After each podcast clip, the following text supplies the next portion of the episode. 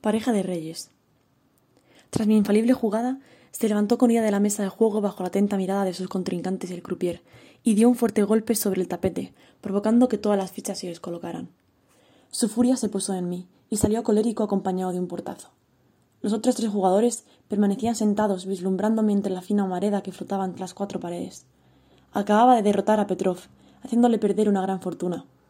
Abandoné victoriosa la habitación. Ninguno se atrevió a mediar palabra. Ese mismo día se hizo noticia que una mujer, la señorita Novikov, había hundido al famoso jugador de póker Petrov. Los que me tachaban de loca por dedicarme a un juego de hombres mantuvieron silencio. Silencio que cesó cuando al cabo de unos días se publicó un comunicado oficial informando sobre el asesinato de Stevik, un jugador de aquella partida. Habíamos conversado en alguna ocasión y siempre me había animado a seguir en el juego a pesar de ser mujer. Su sonrisa me transmitía tranquilidad y ahora nunca volvería a verla. Se me encogió el corazón. Presentía que Petrov era responsable de esa muerte. Stevik era simpático y alegre. En cambio, Petrov parecía infame. Atemorizaba su frialdad e inexpresión. Siempre caminaba enfadado, adentrado en sus pensamientos y escondido en todo momento tras oscuras gafas de sol. Acudí a la KGB a comentarles mis sospechas y me confirmaron que estaba siendo investigado por otros incidentes. ¿Qué tipo de incidentes? No respondieron, o probablemente no quisieron hacerlo. Esa noche el caso de la muerte de Stevik comenzó a trastornarme. Si Petrov fuera el responsable, mi vida podría estar en peligro, ya que su reputación estaba en pésimo lugar tras aquel juego en el que por mi astucia perdió parte de su capital. En mi cabeza se repetía constantemente el fuerte golpe que dio en la mesa. Imaginaba aquel puño lleno de ira golpeando mi costado sin conmiseración ninguna. Tras varias noches con la misma paranoia, decidí retirarme, al menos hasta que le detuvieran. Es fundamental en este juego saber dominar los nervios, los rivales están continuamente mirándote por si tiembla mínimamente tu pulso o por si acelera tu arteria carótida. Además, en el póker es primordial la habilidad mental, y mi concentración esos días era nula. Hice pública mi decisión, y las malas lenguas hablaron. Demasiada presión para una mujer en ese tipo de juegos. Mi indignación ante aquellos comentarios inicuos duró relativamente poco. Recibí una llamada de quien decía ser el mismísimo Petrov, retándome a una partida privada y definitiva como revancha por lo sucedido hacía justo una semana. Como condición, solo el croupier estaría presente. Paralizada, mi respuesta fue el silencio. ¿Cómo tenía mi número? Mi corazón se encontraba al borde de la taquicardia. Su puño golpeando la mesa y la imagen viva de Stevik aparecieron nuevamente cuando le escuché pronunciar su nombre con ese acento ruso.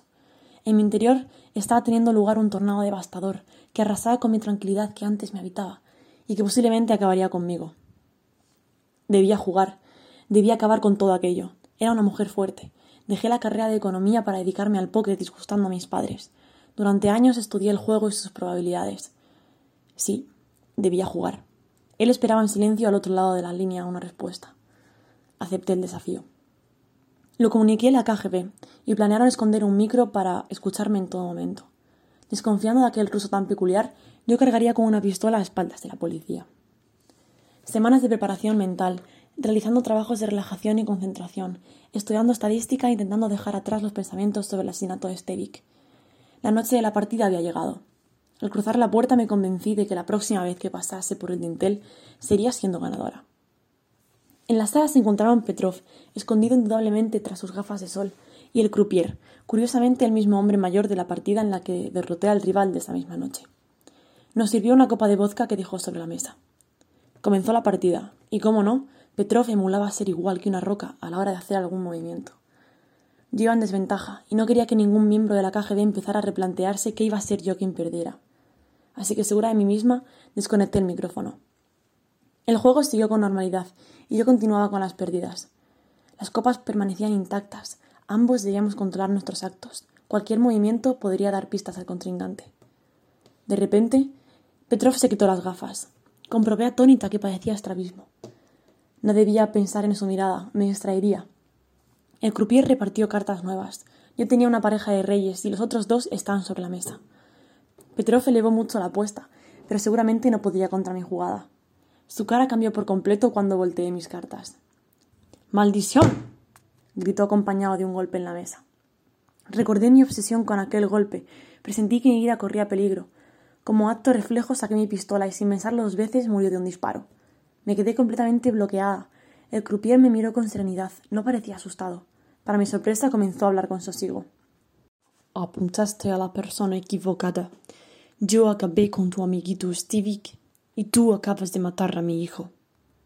Quería matarle, pero mis brazos no respondían. Continuó diciendo. Sukavliat estaba haciendo realidad mis sueños de ser una de las mejores jugadoras de póker a través de él.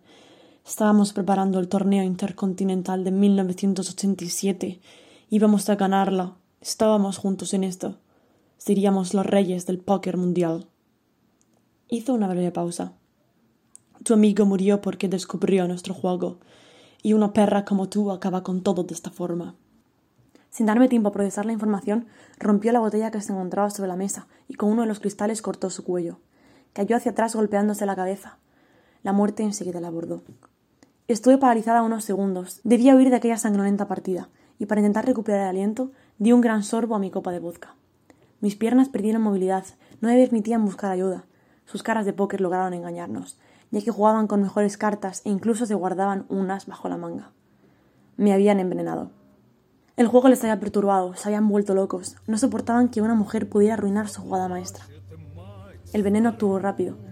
Ya en el suelo y perdiendo el conocimiento, todo me recordó aquellas tragedias de Shakespeare que mi madre me regalaba siempre por cumpleaños. Esas en las que la vida de todos acababa y yo cerraba el libro satisfecha de haber terminado. Ahora la que pierde la vida soy yo, y otro será el encargado de cerrar mi propia tragedia, contento de haber llegado a su final.